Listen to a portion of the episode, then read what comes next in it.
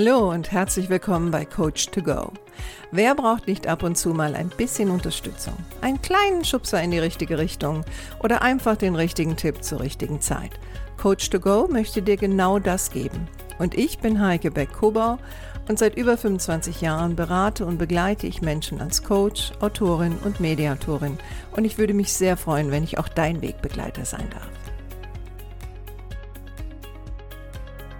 Hallo, schön, dass du da bist. Heute wieder mal ein Thema, das betrifft Konflikte. Und die Überschrift lautet, wer stur bleibt, wird selten einen Konflikt lösen.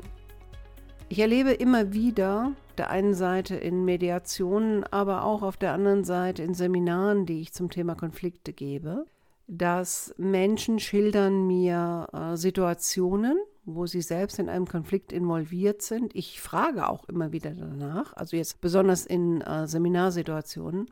Und ja, ihre Schilderung dann von dem Konflikt ist dann ganz oft so, dass die andere Person ist schuld, dass es zu einem Konflikt gekommen ist. Und ähm, sehr oft ist es auch so, dass die Situation, die sie schildern, ist schon länger her.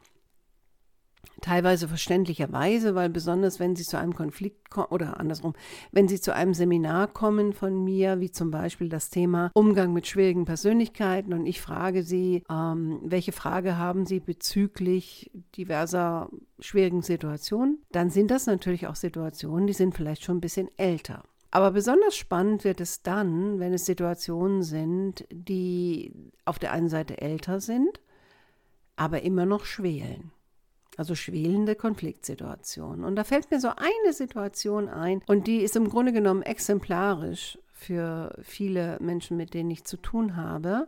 Und zwar ging es darum, dass ähm, es eine Auseinandersetzung gegeben hat, wo natürlich die Person, die jetzt vor mir saß, in dem Fall im Seminar, der Meinung war, dass sie ähm, nichts falsch gemacht hat. Und ähm, die andere Person angeblich, also ich meine, ich war ja nicht dabei, deswegen angeblich, sehr emotional reagiert hat und auch sehr laut geworden ist und sie, so hat sie es in Erinnerung, angeschrien hat. Jetzt ging es ja darum, wie kann sie damit umgehen, beziehungsweise wie kriegt sie die andere Person dazu, sich für dieses Anschreien zu entschuldigen. Und gleichzeitig ist es eine Situation, die schon einige Monate her ist. Und man kann sich vorstellen, so zwischen der Situation selbst und dem Seminar ist einiges passiert. Was ja normal wäre, besonders wenn die beiden miteinander arbeiten müssen. Naja, ähm, um das mal abzukürzen. Also ich für mich habe dann so ähm, gemerkt, mh, also diese Person die hat das ein großes Thema mit dem, mit dem Lautwerden und mit dem Thema Entschuldigung. Und auf der einen Seite wollte sie von mir eine Lösung, wie dieser Konflikt gelöst werden kann. Und auf der anderen Seite hat sie aber ganz klar in den Raum gestellt, also bevor die sich nicht bei mir entschuldigt, reden wir nicht mehr weiter. Und diese andere Person hat sich auf verschiedene Art und Weise dem entzogen. Und was ich dann immer mache, ist, dass ich ähm, versuche, mehr Informationen zu bekommen und genau zu beleuchten. Ne? Also wie fing das an? Was ging dem voraus? Was ist genau in der Situation passiert? Was ist danach passiert? Was war die Haltung der Person, die vor mir sitzt? Weil die andere sitzt ja nicht vor mir. Was ja eine andere Situation zum Beispiel wäre in einer Mediation. Aber hier war das ja nicht so. Und was ich dann oft merke, ist, dass ähm, die Personen, die vor mir sitzen, die verharren auf ihrem Standpunkt. Und gleichzeitig sind sie der Meinung, der Konflikt muss doch irgendwie lösbar sein, aber ich gehe nicht von meinem Standpunkt runter. In dem Fall, ich will eine Entschuldigung, ansonsten werden wir nicht weiterreden. Das ist dann sozusagen eine ähm, festgefahrene Situation. Und das führt meistens dazu, also wenn eine Partei oder beide, und in dem Fall sind es jetzt beide, Beide Parteien verharren in ihrer Position und nähern sich damit natürlich nicht an. Und ich persönlich kenne das nicht nur aus dem beruflichen Umfeld, ich kenne es auch aus dem privaten Umfeld. Ähm, ich kenne Menschen, ne, wo Familien sich entzweit haben, weil eine oder beide Parteien einfach nicht von ihrer Position runtergegangen sind. Und einfach immer wieder gesagt haben, die andere Person ist schuld und die andere Person muss erst das und das erfüllen, bevor ich dann mich wieder auf die Person zubewege und bevor eine Konfliktlösung möglich ist. Und da beide eine Rechthaberposition einnehmen, kann man sich natürlich auch sehr gut ausmalen und vorstellen, je länger das schwelt, also je länger das so weitergeht, desto weniger besteht die Chance, dass das überhaupt zu irgendeiner Lösung kommt. Und meine Erfahrung ist, ähm, dass letztendlich geht es um das Thema, finde ich, das Thema der Rechthaberei. Also welcher von beiden hat jetzt recht? Und als Mediatorin wird man natürlich am Anfang erstmal versuchen, mich auf irgendeine Seite zu ziehen. In diesem Fall war ich Referentin, also Seminarleiterin. Und da ging es eher darum, was kann denn dann die Lösung sein? Aber ganz klar ist, die andere muss erstmal das und das tun. Und dann können wir vielleicht über eine Lösung sprechen. Und da würde ich heute gerne sagen und habe auch da gesagt, so kommt man wahrscheinlich nicht weiter. Und so lässt sich der Konflikt auch nicht lösen. Und das eigentliche Thema, finde ich, in, in solchen Konflikten, wenn es um eine Wenn-Dann-Situation geht, also wenn, wenn eine Partei sagt, der andere muss erst das und das tun, bevor wir überhaupt unseren Konflikt lösen können, dann passiert ja oft Folgendes, dass der andere verharrt in seiner Position. Und irgendwann wird es dann so verhärtet, dass man im Grunde genommen gar nichts mehr tun kann. Außer es wird genau diese Verhärtung erstmal thematisiert und gelöst oder eine der Parteien macht etwas, was ganz, ganz schwierig ist, wenn jemand in der Rechthaberposition ist, nämlich gibt nach. Und wenn mein Ziel, also mein emotionales Ziel ist, zu gewinnen und ich der Meinung bin, ich bin im Recht, dann ist natürlich Nachgeben etwas, wo ich das Gefühl habe, ich bin weich, das macht vielleicht nur der Loser. Und wenn ich nachgebe, dann sage ich dem anderen, du hast recht und so weiter und so fort. Und ich möchte heute eine Lanze brechen für das Nachgeben. Denn beim Nachgeben geht es weniger darum zu sagen oder dem anderen zu sagen, ja, du hast recht, wir machen das so, wie du willst, sondern das, was ich mit Nachgeben heißt, oder nachgeben meine, heißt, dass ich das, was ich selbst als Wahrheit in den Raum stelle, auch mal in Frage stelle. Und wie mache ich das? Indem ich von meiner Position erstmal ein bisschen runtergehe und mich vielleicht auch mal in die Schuhe meines Gegenübers versetze. Und wenn ich mich in die Schuhe meines Gegenübers in einem Konflikt versetze, bedeutet das natürlich auch, dass ich dann quasi aus dessen Augen mich selbst betrachte.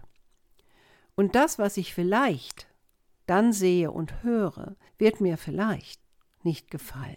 Und ich glaube, das ist auch mit so einem Grund, warum viele das nicht tun. Ne? Also sie beharren darauf, dass sie recht haben, dass der andere was falsch gemacht hat, dass er sich nicht richtig benimmt, dass er sich vielleicht entschuldigen muss und dass sie selbst natürlich wahnsinnig viele Gründe haben, warum sie sich in diesen Situationen und danach so verhalten haben, wie sie sich verhalten haben. Und teilweise sind sie auch der Meinung, dass sie genau wissen, warum der andere jetzt nicht von seiner Position runtergeht. Und die Gründe, die der andere angeblich hat, sind ja dann in einem Konflikt alle negativ oder abwertend.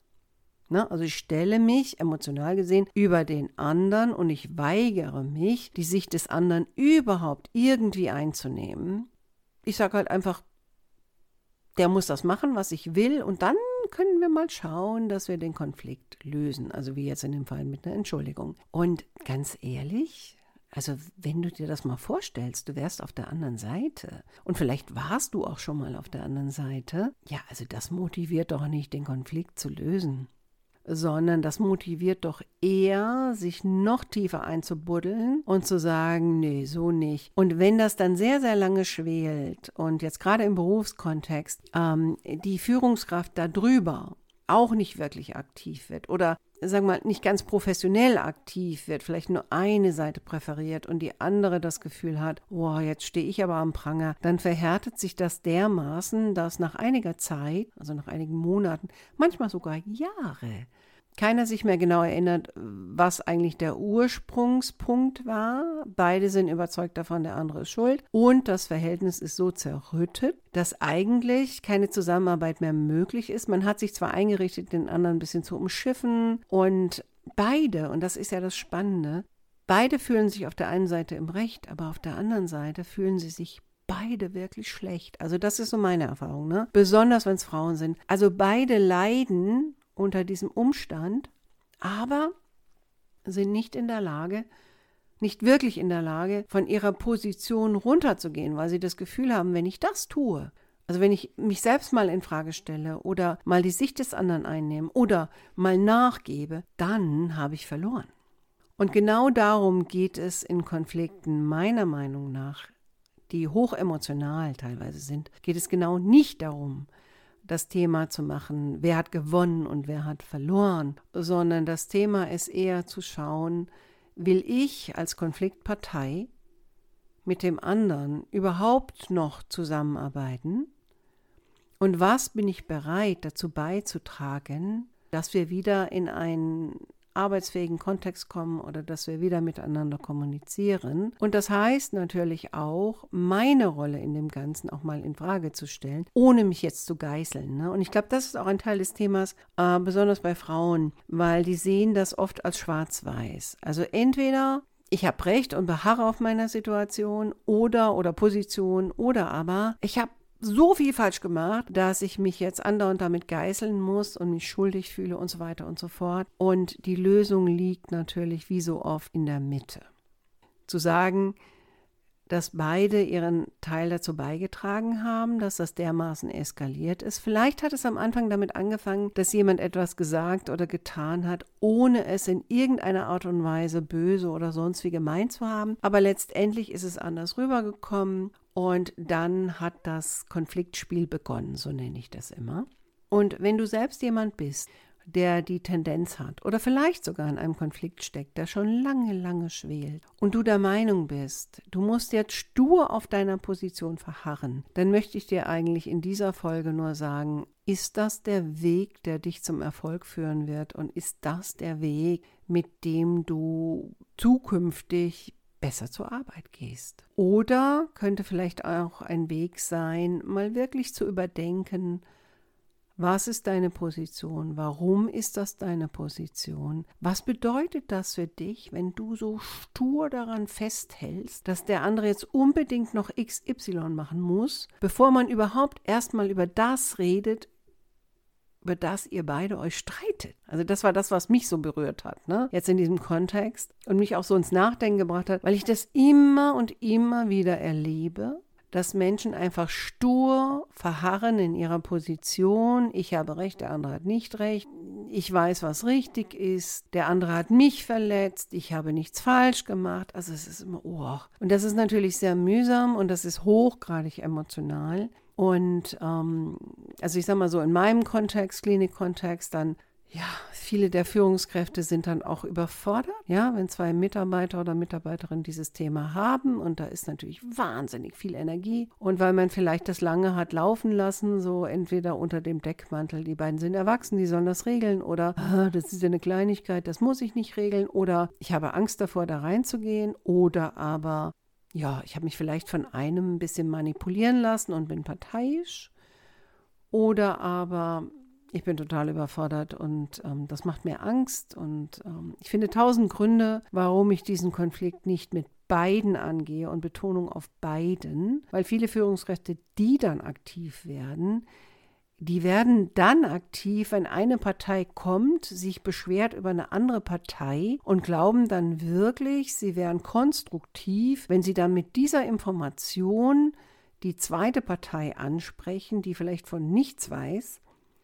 und ähm, die soll jetzt zum Beispiel eine Stellungnahme abgeben, basierend darauf, dass Partei 1 sich beschwert hat. Und ganz ehrlich, dir wird es wahrscheinlich auch nicht gut damit gehen. Aber wenn du natürlich Partei 1 bist, dann denkst du vielleicht, du bist im Recht. Und schon beginnt diese Konflikteskalation. Und dann kann es natürlich passieren, dass dann die Führungskraft ein mehr oder weniger meistens weniger, erfolgreichen Versuch gestartet hat, irgendetwas zu klären. Die Fronten verhärten sich noch mehr. Dann kommt sie vielleicht auf die Idee, beide an einen Tisch zu bringen. Eine Partei sagt dann fast immer, nein, das mache ich nicht. Ich setze mich mit der Person nicht an einen Tisch. Ja, Cool. Dann kommt vielleicht folgendes, dass die Führungskraft sagt, oh, da müssen wir jetzt jemand externes holen. Der externe soll es richten. Je nach externem, ne, es gibt auch externe, die sind durchaus sehr konfliktscheu, blicken da auch nicht mehr durch und dann verselbstständigt sich das. Und grundsätzlich kann das ein Team sprengen, wenn es dann ein Team gibt. Also, warum rede ich darüber? Weil es A, vielleicht hast du schon gemerkt, für mich natürlich auch ein ganz wichtiges Thema ist, weil das meine alltägliche Arbeit natürlich auch ist. Und ähm, ich immer wieder merke, dass ich in Situationen gerufen werde, wo das Kind ja schon sowas von abgesoffen ist und wo es vielleicht auch schon Versuche gegeben hat, ähm, die aber teilweise nicht durchdacht, sehr parteiisch, hoch emotional waren.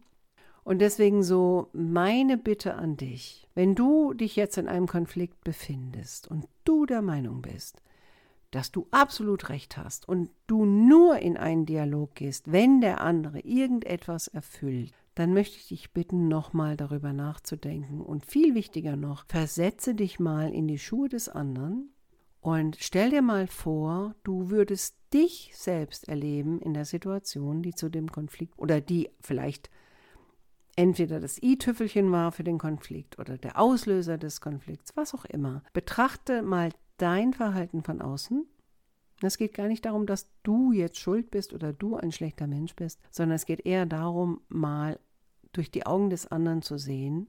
Und dann frag dich, wie würde es dir damit gehen und was bräuchtest du jetzt von deinem Gegenüber, also in dem Fall von dir, weil du guckst da durch die Augen des anderen. Und dann überlege mal, ob du dem anderen das vielleicht auch geben kannst, um dann wieder in einen Dialog zu kommen. Ja? Aber vielleicht ist es auch so weit fortgeschritten, dass du sagst, ähm, nö, nö, mache ich nicht, gehe ich nicht mehr hin, ist für mich gegessen.